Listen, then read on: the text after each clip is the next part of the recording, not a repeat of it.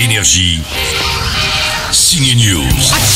Depuis hier, Netflix propose un nouveau film de SF avec le héros de Deadpool, Ryan Reynolds, Zoé Saldana d'Avatar, Mark Ruffalo, le géant vert et un petit bonhomme. Ça s'appelle Adam à travers le temps. Comment c'était trop bien, franchement. Alors c'est pas dans les scènes d'action que c'est le plus réussi, mais dans les moments de comédie, Ryan Reynolds, un pilote de vaisseau qui voyage dans le temps, se retrouve nez à nez dans le passé avec lui-même en version enfant. On a la même cicatrice.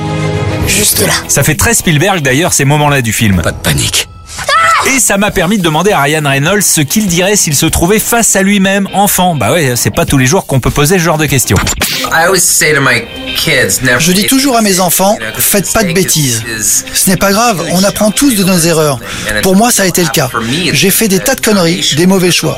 J'ai eu mon lot de moments très embarrassants, mais quelques succès aussi. Je pense que tout cela m'a construit pour être dans ma position aujourd'hui. Du coup, si je me rencontrais, je ne ferais rien pour changer ce petit idiot que j'étais. Je le laisserais prendre des coups, se ramasser, commettre des erreurs. La vie est faite pour tout cela.